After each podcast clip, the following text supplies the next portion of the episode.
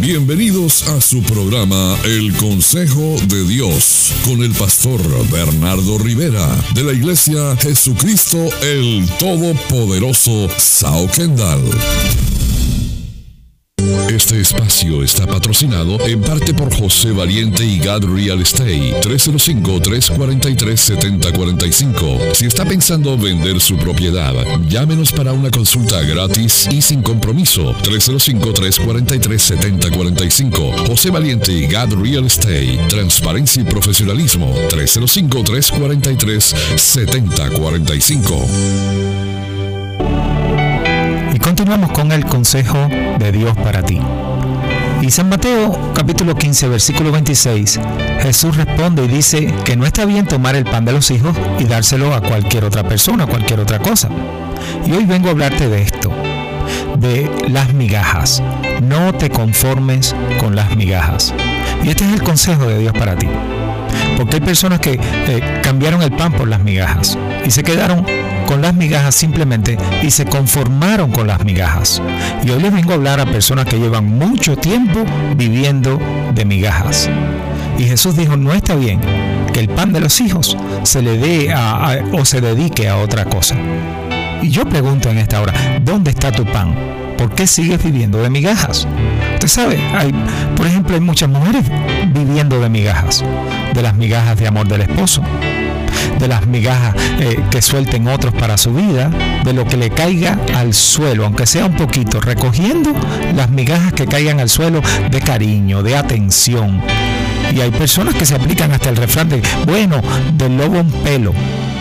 No, no, no viva esta vida de esta manera, confundido así. Usted no tiene que mendigar amor. Usted no tiene que vivir de migajas de amor. Usted es una hija, usted es un hijo. Y a los hijos les toca el pan entero. No les tocan las migajas. Y esto es lo que usted tiene que tener convicción de eso. Ya está bueno de seguir viviendo de las migajas. Migajas de cariño, migajas de atención y migajas de amor. No, no, hoy vengo a decirle a usted, el pan entero usted lo tiene que reclamar. Pide tu pan entero, defiende tu pan entero. ¿Sabe qué? San Mateo capítulo 6 versículo 11, cuando Jesús nos enseña a orar, dice, el pan nuestro de cada día, dánoslo hoy. Y esta es una petición a Dios. Y se le está pidiendo el pan de cada día. No se le están pidiendo las migajas de este día. No se le están pidiendo lo que caiga de la mesa este día, el poquitico. Y, y, a veces adoptamos el lenguaje de las migajas. Y decimos la casita, el carrito, un trabajito. Yo lo que quiero es que sea un cariñito, aunque sea que me des una, una atencioncita.